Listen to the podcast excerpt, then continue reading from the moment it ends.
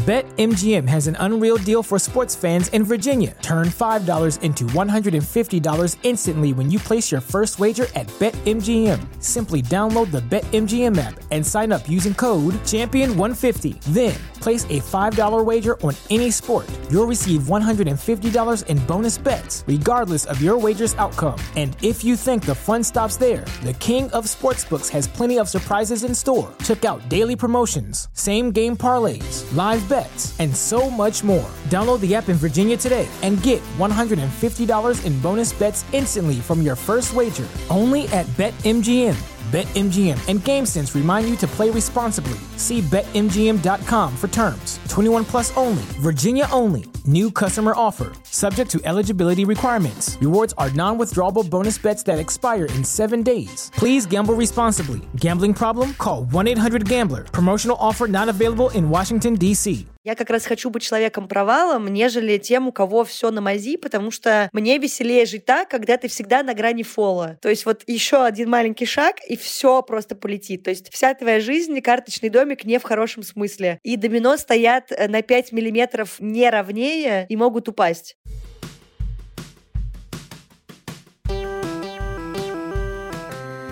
Привет, меня зовут Кристина Вазовский, и это «Провал» — подкаст о ситуациях, в которых что-то пошло не так. И сегодня у меня в гостях Оля Крумкач, врач-акушер-гинеколог и ведущая подкаста «Раздвиньте ноги». Поехали!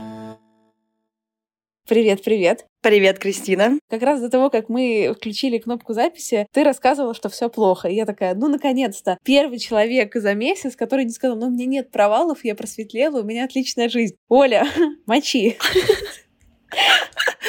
Нет, нет, нет. Я наоборот, у меня обычно каждый декабрь предыдущих лет они очень спокойные были в таком режиме. То есть я наоборот смотрела на своих друзей и думала, почему у всех такая белка. Ну, то есть я просто ходила на работу, работала или не работала, и все было окей. В этом же году просто год знаменуется девизом «возьми на себя все дела, которые можно было придумать». И еще плюс, я не знаю, уже десятый штамм ковида всего подряд. И да, у нас все очень плохо и в больнице. И я так в жизни, мне кажется, не уставала под конец года года, как в этом году. Вот это провал, правда. То есть я прям поняла, что я ничего не понимаю, как надо жить в таких условиях. У меня, как у человека с медициной не связанного никак, то есть настолько я не связана э, с медициной, что я даже слушаю советы людей из интернета по поводу того, что мне делать с моей умирающей подругой или самой собой. Ну, то есть настолько у меня уровень отчаяния. Мне кажется, что в целом, когда ты врач, ты всегда немножко устал. Но, видимо, нет. Нет. Ну, то есть, например, мои коллеги, они, правда, такие люди, которые такое ощущение, что они всегда уставшие. То есть, например, моя коллега-инфекционист, она просто еле сидит на наших конференциях, потому что она перманентно устала. Даже если она поспит, через пять минут после того, как она проснется, она уставшая. Поест тоже устала. У меня просто, наверное, я несколько реактивнее среднестатистического человека. Возможно, из-за этого у меня такого не наблюдается. Но ты должен быть всегда готов, да, просто что на себя сейчас скинут какие-то дела или вопросики, потому что все, ты врач, ну, к тебе можно, в общем, по любому поводу обратиться обратиться. Причем у меня уже стало своих знакомых разделять на несколько категорий. Первые, которые хотя бы пишут «привет, можно спросить». Вторые просто пишут «короче, я хочу спросить» и сразу вопрос. А третьи просто считают необходимым не здороваться, не спрашивать. Они просто скидывают сразу еще типа доки в Телеграм и такие «короче, тут такая ситуация». Вот я прям сейчас вспомнила, что мне вчера так кто-то написал, и я забыла посмотреть. Блин, прикольно. На самом деле, ты вот вчера, когда там я, я выкладывала сторис про то, что там, ой, лихорадка, все такое, ты единственный из моих знакомых врачей, которая сказала, ты, если что, пиши врачи, потому что кажется, что все мои другие знакомые врачи, если ситуация как бы максимально благоволит такой фразе, они ее максимально избегают.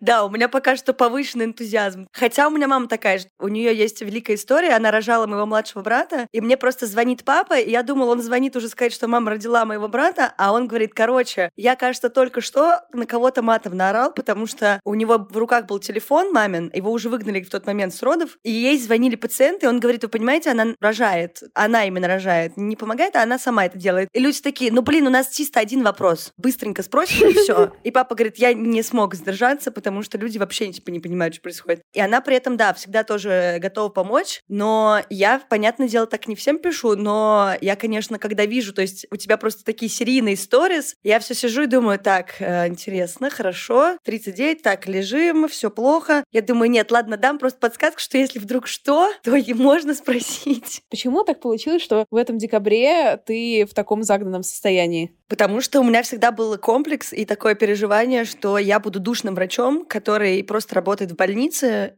и просто работает, и ничего не происходит с ним. И, в принципе, когда я закончила ординатуру, это один из провалов, я вышла на работу и поняла, что работать очень скучно по сравнению с тем, как учиться в медицинском вузе. У меня был мини-запой в начале, значит, моей медицинской карьеры от того, что ты просто приходишь и такой, а, ну, то есть, в общем, вот это моя жизнь. У меня еще была такая ситуация, что мне поставили пятидневку, то есть без дежурств. Это, чтобы все понимали, просто очень мало работы. То есть ты работаешь вот просто пять дней в неделю, там у тебя 40 часов рабочих. Для меня это был шок, потому что я привыкла, что я работаю, значит, пятидневку ненормированную. Дежурю, дежурю еще в родилке, еще куда-нибудь выхожу, еще операции, еще напиши какую-нибудь работу научную, а тут как бы просто спокойно ходишь на работу, и тебе еще платят за это. Ну, то есть шок-контент. Я вот прям полгода переживала, что все очень плохо. Я жаловалась друзьям, значит, когда мне ставили пятидневку, потом мне стали только дежурство, мне этого тоже было мало, потому что как это, я работаю всего 10 дней в месяц, а что остальные 20 дней люди делают? При этом ничего начать делать дополнительно я не могла, потому что я не врубалась все равно, что происходит. Потом начался ковид, там вообще стало не до того, чтобы придумывать, чем себя занять, потому что мы работали просто безостановочно первое время. Потом я решила, что почему бы мне не переехать, значит, к чуваку в Москву. Переехала, значит, в Москву, устроилась на другую работу, еще более интенсивную, чем предыдущая. Тут меня стало уже нормально. То есть я занята, все хорошо, но вопрос с душным врачом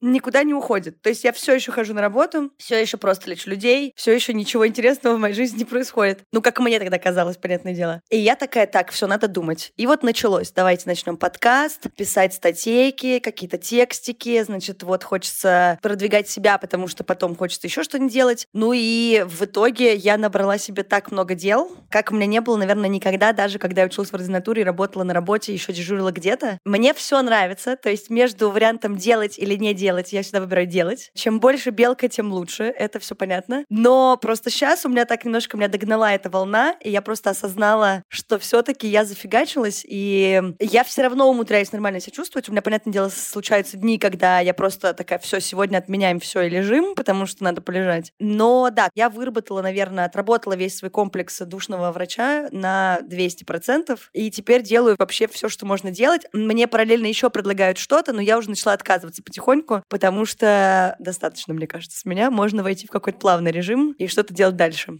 Плавный режим в 80-часовой рабочей неделе, тот самый, да? Конечно.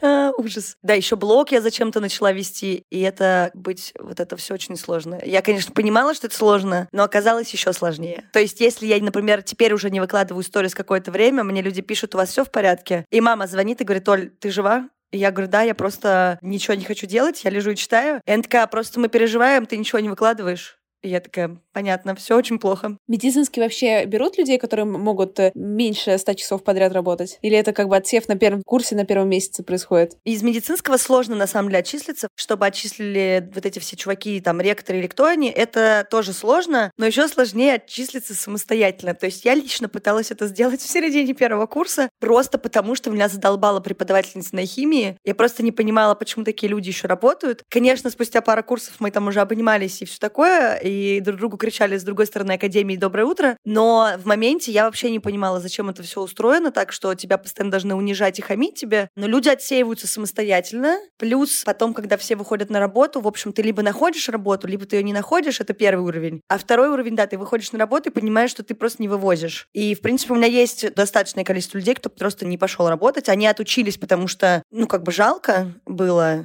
не заканчивать, видимо. Такие тоже есть. А потом, да, просто люди не выдерживают. И, в принципе, хороший отбор. Но никто не предупреждает. Короче, мне все всегда говорят, ну ты же знала, на что ты идешь. И я думаю, а у меня какая-то что, брошюра была или чего? Мне мультики были какие-то не про Айболита, а где врач типа такой, все, ухожу утром, возвращаюсь вечером, и все плохо, и все от меня что-то требуют. Такого нет. Поэтому большинство из моих однокурсников мы просто плавно входили в эту всю систему, и вот по мере вхождения понимали, чего вообще нас ждет. И то до официального вот начала работы ты все равно не понимаешь, что тебя ждет, потому что все очень по-разному выглядит. И что тебя ждало после официального начала работы? Ну вот я пришла на работу, и стало понятно, что, во-первых, тебе нужно все вопросики решать самостоятельно, а когда ты ординатор, половину этих вопросиков ты просто не видишь, потому что их там решают другие врачи, которые работают, в общем-то. Что, например, тебе придется уговаривать доктора пойти с тобой на операцию ночью, потому что война между хирургами и гинекологами. Что приедут ночью цыгане всем табором, и ты, значит, убийца детей, потому что у них случился выкидыш по дороге в больницу. Или что ты детский все-таки гинеколог, но на самом деле ты хочешь изнасиловать детей, потому что ты педофил в душе. И тебе приходится просто тоже в 3 часа ночи объяснять людям, что это все не так. Вот вы можете отказаться от всего, что я вам предлагаю. Ни в коем случае никого я насиловать не собираюсь. Просто, ну, осмотр у гинеколога предполагает осмотр на кресле. И, ну, конечно же, глупость людская — это основное, к чему жизнь не готовит. Я знаю себя,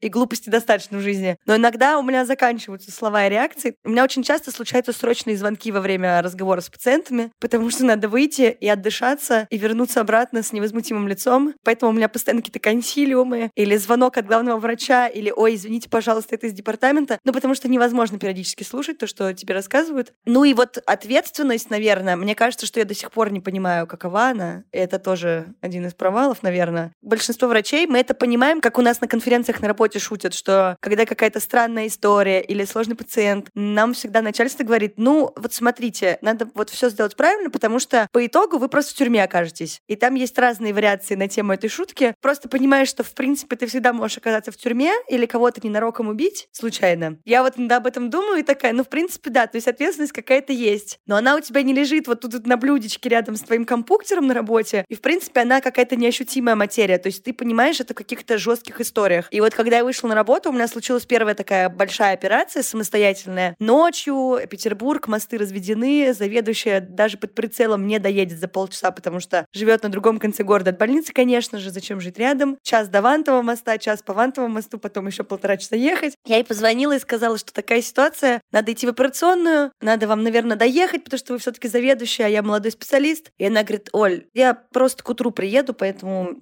идешь и оперируешь. И вот э, я помню, что я разговариваю с родителями девочки и такая очень убедительно все рассказываю. Говорю, короче, сейчас мы все сделаем, все будет чики-бомбони, но при этом понимаю, что надо позвонить лучшей подружке и с ней проговорить ход операции, потому что сыкотно немножко ну, как бы человек другой, и ты сейчас в него будешь что-то засовывать, и потом что-то доставать из него. Но все закончилось хорошо. Но вот такие моменты, они достаточно сильно отрезвляют. То есть ты месяц ходишь под таким небольшим, как будто бы наркотическим шофе. То есть у тебя такое состояние, ух, бодренькое, ты как будто все время на каком-то взводе. Поэтому достаточно странно это на самом деле выглядит. И все вот с этим сталкиваются. Обычно это происходит просто лбом в стекло. То есть ты правда не понимаешь, что тебя ждет.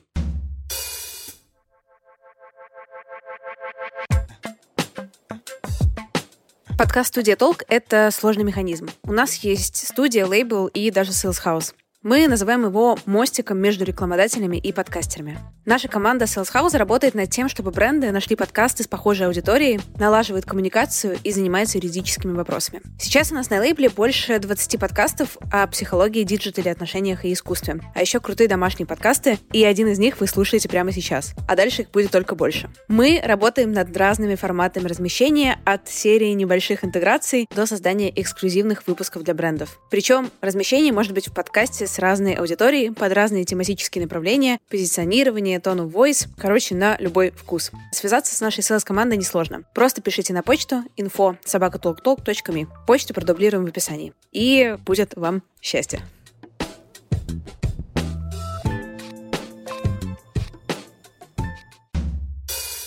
Знаешь, есть анекдоты в духе про лампочки в анальном отверстии, на которые все случайно садятся, да, у проктологов. У гинекологов есть какая-то вот такая вот что-то случается, какая-то тупая фигня и отмазка, с которой все приходят. Абсолютно. Я больше сталкивалась с детьми, которые что-то в себя вот такое вот запихивали и потом рассказывали интересные истории. Но когда еще училась, мы ходили в больницу в одну, где есть такая экстренная гинекология. Там была бабулечка. Бабулечке, по-моему, было типа лет 70, там, 5 в стиле. Я, я ее как бы не принимала, то есть это рассказ, вот только что вот это случилось, и наш довольный преподаватель пришел рассказать очередную охренительную историю. Он говорит, ну вот бабулечка такая маленькая, сморщенная, как изюмчик, мальчик-бабулечка, приезжает, э, значит, с жалобами на какие-то боли в половых путях. И там, значит, происходит некоторая история, которая начинается с того, что мне сын привез статуэтку Пизанской башни. Вот он съездил в Пизу, и привез мне, да, там было много как бы вариаций на тему Пиза и места, куда это попало. И вы знаете, я шла по квартире, убиралась. И вот э, стояла эта статуэтка, и я абсолютно не заметила, и хоп, она уже во мне. Ну, понимаете, я уже старенькая, все атрофировано, и вот поэтому я села вот э, на какую-то тумбочку, типа она встала, села там, я не знаю. Так получилось. У нее там обошлось все без каких-то разрывов и травм, но врачи сказали, что сдерживать слезы было невозможно, потому что бабушка выглядела, типа, это еще бабушка, и она как бы так это рассказывает, как будто она тебе пирожки предлагает. Это невозможно было слушать. Они все осторожно ей достали, она очень счастливая потом ушла домой. Это вот как бы самая гениальная история. Конечно, засовывает все, что не, не приколочено. То же самое, в проктологии любимое это вот эти лаки для волос. Я даже видела, что уже шутки в ТикТоке появились по поводу того, что, значит, какая... Я первый раз не поняла такое видео, при том, что меня нет в ТикТоке, типа я смотрю ТикТок в Инстаграме, это как бы высший уровень вообще. Там э, такие беззвучные видео, где девочка держит в руках э, баллончик от Дезика, у нее нет крышки, и она как-то так мечется, показывая что-то там между ног, и типа все в комментариях пишут, что она имеет в виду. Я думаю, м-м, колпачок застрял где-то. Явно просто потому, что она вытаскивает. То есть люди засовывают в себя эти баллончики, а крышка остается внутри в разных отверстиях организма. А с детьми я там слушала какие-то великие истории, потому что я доставала карандаши, детскую туфельку от Барби, маленькие кусочки лего, потом гигиеническую помаду, которая уже успела расплавиться, немножко заржавевшую такую заколку для волос, что-то было еще... А, голова от пупса, такого микроскопического пупса. Шарики, вот были такие стеклянные шарики для украшений, я не знаю, может, кто-то помнит. Их в вазочки клали и типа для красоты там где-то оставляли. Вот такие шарики доставала. И она потом, эта девочка ко мне подошла и такая, Ольга Андреевна, а шарики-то вернете? И я говорю, сори, не выйдет. Они у нас останутся на память очень красивые. То есть вот э, много всего было. Поэтому и истории каждый раз какие-то невероятные. То есть просто, я не знаю, залетела, зашло, лежала, спала, проснулась, э, гипс э, внутри влагалища, я не знаю, все что угодно, в общем. Ну, короче, самый лучший вариант, наверное, это просто честно не придумывать ничего, потому что все сразу понятно, да? Конечно, я могу, правда, там выйти потом поржать или вот, ну, поржать с друзьями. Я все понимаю. То есть в таких ситуациях мне все понятно. Как бы не, не, не суди, не судим будешь, потому что, ну, кто его знает, что со мной в жизни случится. У меня тоже много странных историй. Я вот, если пациенты, ну, прям стесняются и переживают, я просто рассказываю парочку своих интересных. Сама, знаешь, загнала себя в ловушку.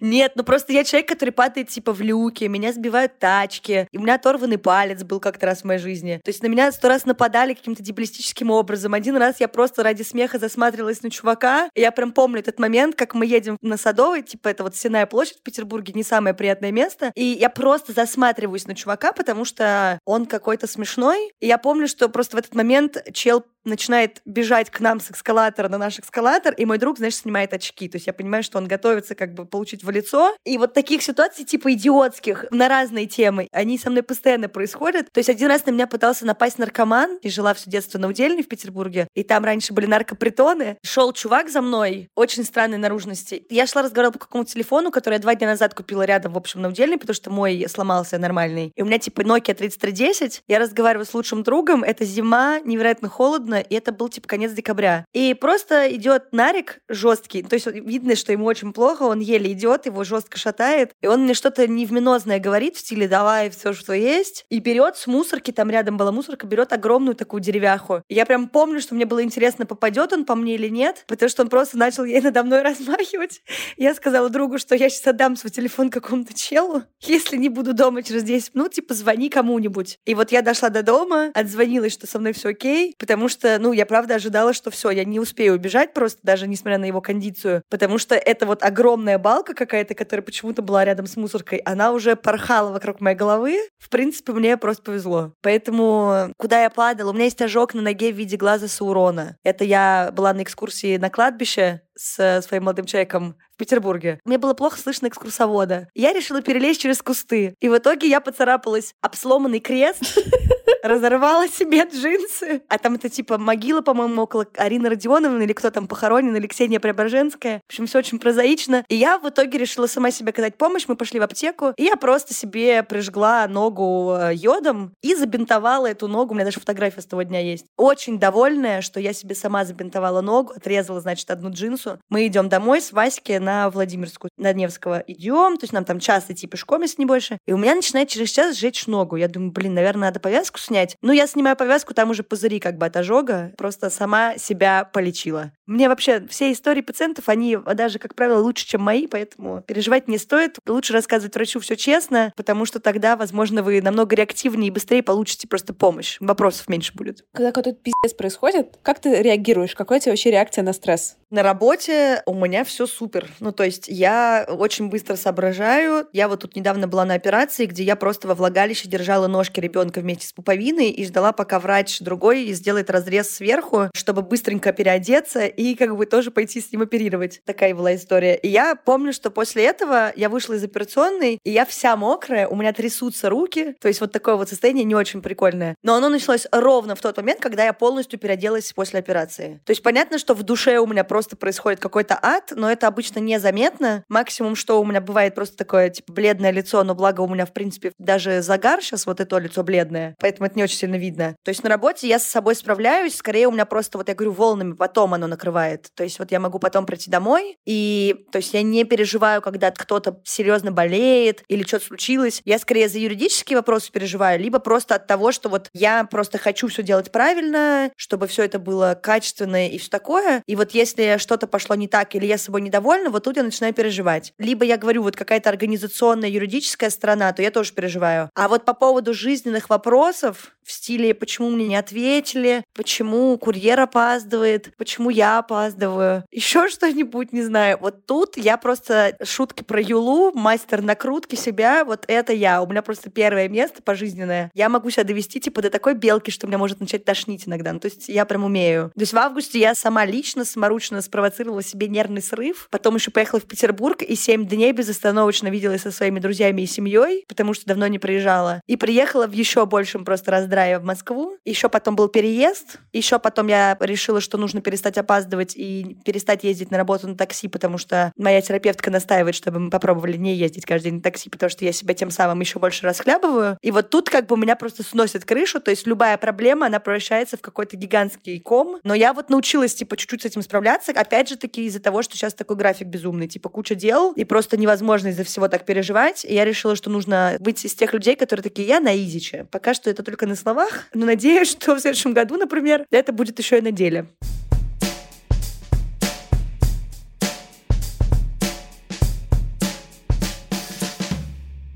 Из-за чего ты переживала в последний раз? Я переживала как раз последний раз из-за того, что, может быть, у нас на работе поменяется начальство. Прям вот я перед тем, как ехать к тебе, я же успела на работу съездить, э, сходить на пятиминутку, сделать обход в 7 утра, всем пациентам предупредить, что я вернусь в 12 с чем-нибудь. Нам это сообщили, и мы как-то тоже, типа, на конференции все сидели такие, ну да, да, бывает. А потом как-то вот пришли в отделение, и я прям поняла, что у нас такая туча висит над всеми, потому что все дико расстроены. То есть мы не знаем, чего именно это коснется, но просто сказали, что могут быть какие-то перемены вообще в работе. И вот из-за этого я даже сейчас, в общем, где-то фоново переживаю, потому что очень бы не хотелось. У нас э, в больнице все очень классно. И именно поэтому я там, в общем, работаю, и будет очень грустно, если это поменяется. А ты умеешь запрашивать поддержку, приходить к молодому человеку, к друзьям и говорить, ну, пожалейте меня, я такой, типа, бедный человек? Да, я научилась научилась какое-то время назад. Меня, наверное, даже мои друзья научили. То есть, например, вчера я видела, как мой сосед рассказала, почему его волнует что-нибудь там, что его волновало, и я при этом такая, типа, ну, чувак, все будет норм. А его друг, который к нему в гости приехал, он такой, иди обниму. И он его прям обнял, потому что он знает, как его лучше поддерживать. И я тоже, ну да, я звоню прям родителям или звоню э, партнерам или друзьям и говорю так, короче, ситуация сос, и рассказываю все, что происходит. И, в принципе, у нас есть даже договоренность с друзьями, что у нас есть какие-то а кодовые словечки, и ты можешь всегда эту поддержку, даже лучше ее попросить, потому что так просто понятней. И, в общем, ты быстрее получаешь отдачу, чем сидеть и надеяться, что кто-то поймет, что что-то не так. Как ты любишь, чтобы тебя поддерживали? Ну вот я не очень люблю вот это вот «обними меня, накрой одеялком». Это, в принципе, не основное. Мне, наверное, надо выговориться просто. Чем больше я проговорю, что происходит, я обожаю просто рефлексировать и вот это вот типа погулять пару часов, подумать и прийти к какому-нибудь выводу. И мне очень часто легче обсудить, потому что либо меня мой кто меня поддерживает, натолкнет на какие-то мысли, как выбраться из этого лупа, потому что я, в принципе, человек, которому характерны вот эти вот провалы. Ты просто попадаешь в луп и ходишь одно и то же, накручиваешь и ищешь какие-то потайной смысл, кто что хотел сказать. И с каждым разом, короче, становится легче. То есть обычно просто достаточно проговорить все. Ну, либо мне должны сказать, типа, все будет нормально. Даже если понятно, что все ненормально, когда-нибудь все будет нормально. У тебя есть тревога по поводу денег? Да, конечно. Она причем какая-то типа длительная, потому что ну, рано начала работать, и в университете мне пришлось, ну, в смысле, не пришлось, я пошла уже работать в больницу, и типа с какого-то нормального заработка студенческого, ну, даже хорошего студенческого заработка, я провалилась просто в жуткую яму, потом заработала себе некоторые комплексы насчет зависимости и всего остального, из-за чего у меня просто дикая белка, ну, вот, э, была, чтобы быстрее уже начать работать, в смысле врачом, что вот у меня есть типа профессия, я не могу работать, чтобы себе зарабатывать. Начала работать, стало намного лучше, но просто Просто я говорю, что вот эта вот фишка, с которой я до сих пор не разобралась, что я не очень понимаю, сколько я готова работать в больнице, готова ли я работать э, там в больнице и в прием вести, или только на приеме, то пока что есть загон, потому что не хочется быть, правда, вот этим государственным служащим на 100% в плане всех профитов материальных. И пока что есть загон, потому что хочется себе какой-то капитал, видимо, не знаю, у меня есть какие-то идеи, пока что они кажутся очень странными. Ну и делать что-то параллельно, что мне нравится, нравится как раз, наверное, просветительская. И как-то выводить это, конечно, на дополнительные заработки, просто чтобы мне было спокойнее, что если я когда-то захочу уйти из больницы, а я боюсь, что это случится когда-нибудь, и не через 20 лет, а раньше, то я могла бы спокойно это сделать, э, не переживать за то, что мне нужно там заново, не знаю, строить свою жизнь и какую-то карьеру. Поэтому загон, конечно, есть. Особенно, когда все друзья вокруг классные, все очень хорошо в этом плане поддерживают, и я знаю, что не я одна так загоняюсь. То есть это не моя постоянная тревога. У меня случаются рывки, но хотя бы это не держит меня каждый день. Вот это вот радует. То есть я просто поняла, что это нормально, особенно в наше время. И все хотят как-то наладить более-менее свободные какие-то заработки и чувствовать себя суперски в этом всем. И при этом еще удовольствие какое-то получать, чтобы это не было ради денег, а просто чтобы ты делал то, что тебе нравится, и это тебе приносило какие-то доходы нормальные. Ты сказала, что деньги — это не какая-то твоя постоянная тревога. А есть ли какие-то постоянные тревоги у тебя? То есть вот такого, чтобы у меня была какая-то идея фикс, типа тревожная, такого нет. Но у меня, я говорю, есть вот эти вот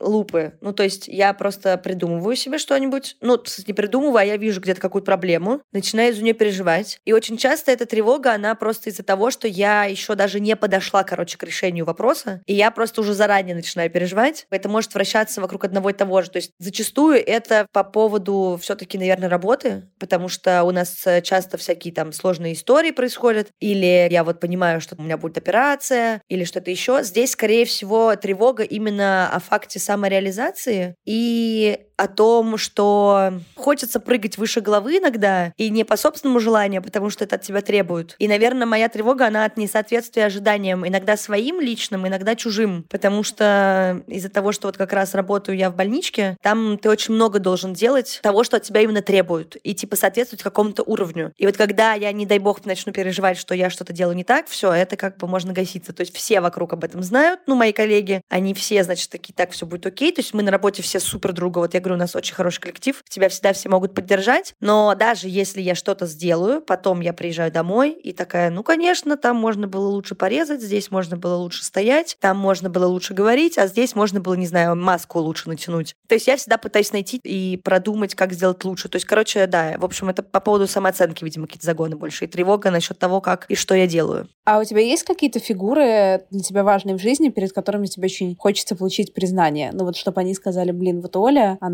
классная. Вот прямо сейчас э, мне кажется, что это пропало, потому что я в какой-то момент оказалась в истории, в которой, ну, во-первых, я правда объективно оцениваю, когда я молодец, а когда нет. Я начала себя хвалить какое-то время назад, прям хвалить. Родители мне стали озвучивать, что типа они там гордятся или что-то такое. На работе у нас тоже, как ни странно, я просто знаю, например, что начальство не подойдет, знаешь, не обнимет тебя в лобик, не поцелует и не скажет, слушай, ну сегодня вот вообще прям топчик. Но как ни странно, у нас всегда озвучивают. То есть, когда кто-то прям молодец, когда кто-то еще. Но тут же есть вечная проблема, в которой вот это тоже какой-то, я не знаю, но это не стереотип, это, наверное, просто установка такая. Ты должен быть всегда априори молодец. Особенно у нас на работе любят э, вот это вот все так преподносить, что ты работаешь врачом, у тебя нет варианта сделать свою работу плохо. У тебя всегда такая есть вот где-то маячок о том, что ты должен всегда все делать на 100%. И, конечно, когда я могу пошутить перед своими заведующими, что «а я вообще-то все сделала классно», они такие «ну, как бы, это твоя работа, то есть э, что тут такого?» При этом, конечно, когда я этого так не захожу с шутки с ноги в нашу ординаторскую, они сами очень часто нам всем говорят, когда кто-то отличился или кто-то там, не знаю, что-то смышленное предложил, или просто реально сделал свою работу красиво, хорошо, так еще и чтобы пациент остался доволен, например. Ну, если это касаемо лечебной работы. Поэтому вот прям, чтобы мне какое-то признание получить, наверное, просто я этого сейчас не ощущаю, потому что мне, слава богу, это все говорят, и я не жду этого, потому что оно само происходит с какой-то периодичностью. Если, например, пациент хочет кого-то поблагодарить, есть ли какие-то способы, которые работают лучше в рамках бюрократической системы больницы? Блин, на самом деле я тут недавно поняла, что мне дико нравится, когда пациенты оставляют отзыв о том, что, не знаю, им понравился врач или понравилось, как их полечили. Вот прям, мне кажется, там, когда дарили цветы или какие-то штуки, но это тоже все очень здорово, но как будто бы людям просто легче через материальное говорить спасибо, чем, ну, на словах, а иногда слова, правда, очень сильно поддерживают. И я заметила, что это не только у меня, то есть у нас даже там на работе озвучивают все эти жалобы, это понятно, озвучивают озвучивают все благодарности. И, например, когда я работала в прошлом году в детской больнице, у нас понедельник всегда была огромная конференция, где все-все-все сотрудники. И главная врач всегда читала все написанные письма от детей, все отзывы родителей и все благодарности. И это реально прям в понедельник утром, когда все понимают, что будет просто жесть, ты там слушаешь 10 смешных э, с ошибками писем от деток, которые пишут «Тетя с рыжими волосами, которая каждое утро приходила, она очень веселая, спасибо ей». И все такие типа «Ну, спасибо». И как бы ты сразу с хорошим настроением настроением идешь работать. Но, как, наверное, многие знают, э, или, ну, особенно те, кто, наверное, были в больницах, вообще написать жалобу — это раз плюнуть, а вот написать благодарственное письмо или просто хотя бы в конце сказать спасибо — это редкость. То есть людям сложно писать, наверное, не знаю, мне так кажется, сложно написать, что они остались довольны или благодарны, потому что, во-первых, э, о какой благодарности может идти речь? Вот мне тут недавно пациентка сказала. Если это тупо ваша работа, типа, что вы такого сделали? С одной стороны, я с ней согласна, это наша работа. А с другой стороны, когда, не знаю, курьер приехал приехал через пять минут, я говорю спасибо. Или вообще, когда что-то происходит, я говорю спасибо и пожалуйста. И это как будто бы не потому, что люди великое дело для меня сделали, а потому что это просто вежливость. И вот сегодня, например, я приехала в 7 на работу, в 7.40 я уже ушла на конференцию, и все мои девчонки сказали мне спасибо большое. И вот это сегодня прям такое запомнилось просто, потому что я всем сказала так, я сейчас быстро уеду, быстро приеду, ничего не происходит, никто из окон не выходит, все будет хорошо. И они все, вот, может быть, из-за того, что я прибежала как молния, они сегодня прям все мне сказали спасибо на обходе. Я даже удивилась. Поэтому, мне кажется, вот просто даже благодарность иногда очень приятная. Тем более, никто же не знает, в каком состоянии врач находится в данную минуту. Может быть, родился ребенок, который не очень хорошо родился. И даже не по его вине. А пациенты хотели поблагодарить, но забыли просто сказать спасибо. Поэтому все очень просто.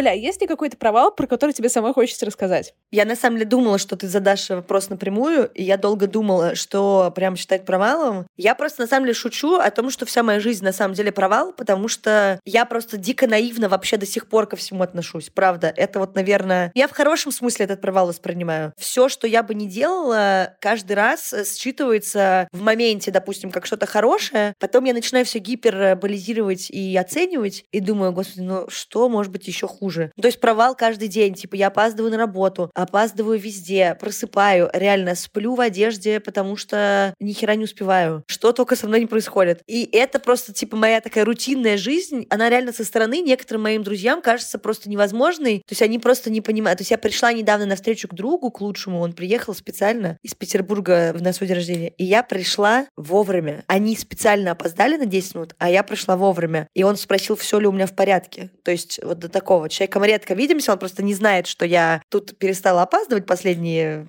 пару месяцев, наконец-то, хотя бы не каждый день. И он реально переживал, он спросил, никто не умер, ты ни с кем сейчас не рассталась, все хорошо? Я говорю, да, я просто вообще пришла вовремя. В итоге просто вот эти все мелкие провалы и вообще, в принципе, все вместе, оно просто меня каждый раз к чему-то классному приводит. Поэтому здесь я бы не сказала, что это прям провал, но я, правда, к этому так отношусь. То есть каждый мой этап жизни в свой момент был воспринят как провал. Типа, пошла учиться на врача, все классно, потом решила отчислиться, потом не захотела отчисляться, провал, потому что вообще непонятно, куда ты пришел. Провал с поступлением в ординатуру, провал с тем, что я уехала, оставив все документы, типа, экстренно в Берлин, просто к подружке, потому что боялась, что я просто никуда не поступлю и не получу специальность после университета. Провал с переездом, потому что я знала, что чем это закончится, переехала, но в итоге классно, что переехала. Провал — это я, просто я провал, понимаешь? Я себя так воспринимаю. Как бы я это возношу через иронию во что-то невероятное. То есть я как раз хочу быть человеком провалом, нежели тем, у кого все на мази, потому что мне веселее жить так, когда ты всегда на грани фола. То есть вот еще один маленький шаг, и все просто полетит. То есть вся твоя жизнь — карточный домик не в хорошем смысле. И домино стоят э, на 5 миллиметров не ровнее и могут упасть. Поэтому вот я так и не вспомнила конкретный пример, потому что их слишком много выбрать просто сложно. Поэтому я бы сказала, что, наверное, мое отношение к жизни вот это вот, оно провально с точки зрения других людей. Я каждый день сталкиваюсь с какими-то осуждениями на работе, потому что там меня просто не понимают. То есть каждый мой приход на работу, каждая моя история, все такие типа, это а у тебя так друзья тоже живут? Я говорю, да, мы все так живем. И люди реально не понимают, как мы вообще живы до сих пор, и как мы еще типа едим, что-то деньги у нас есть, дела какие-то. Я думаю, что некоторые люди считают, что я выдумываю на самом деле, потому что они не понимают, когда у тебя нет плана на следующие несколько дней достойных для взрослой жизни, то это провал уже очевидный.